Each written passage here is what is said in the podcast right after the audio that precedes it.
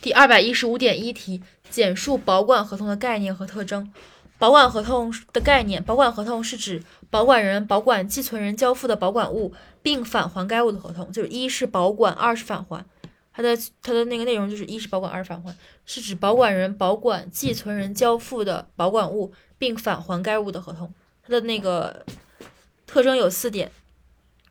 首先，第一是客体以保管行为为标的；二实践三有偿四是否有呃三不要是四是否有偿由当事人约定没有约定或者约定不明的按照交易习惯也无法确定的视为无偿保管。所以就是客体一以保管行为为标的，二实践合同，三不要是合同，四是否有偿由当事人约定。这里没有提到单双物的问题。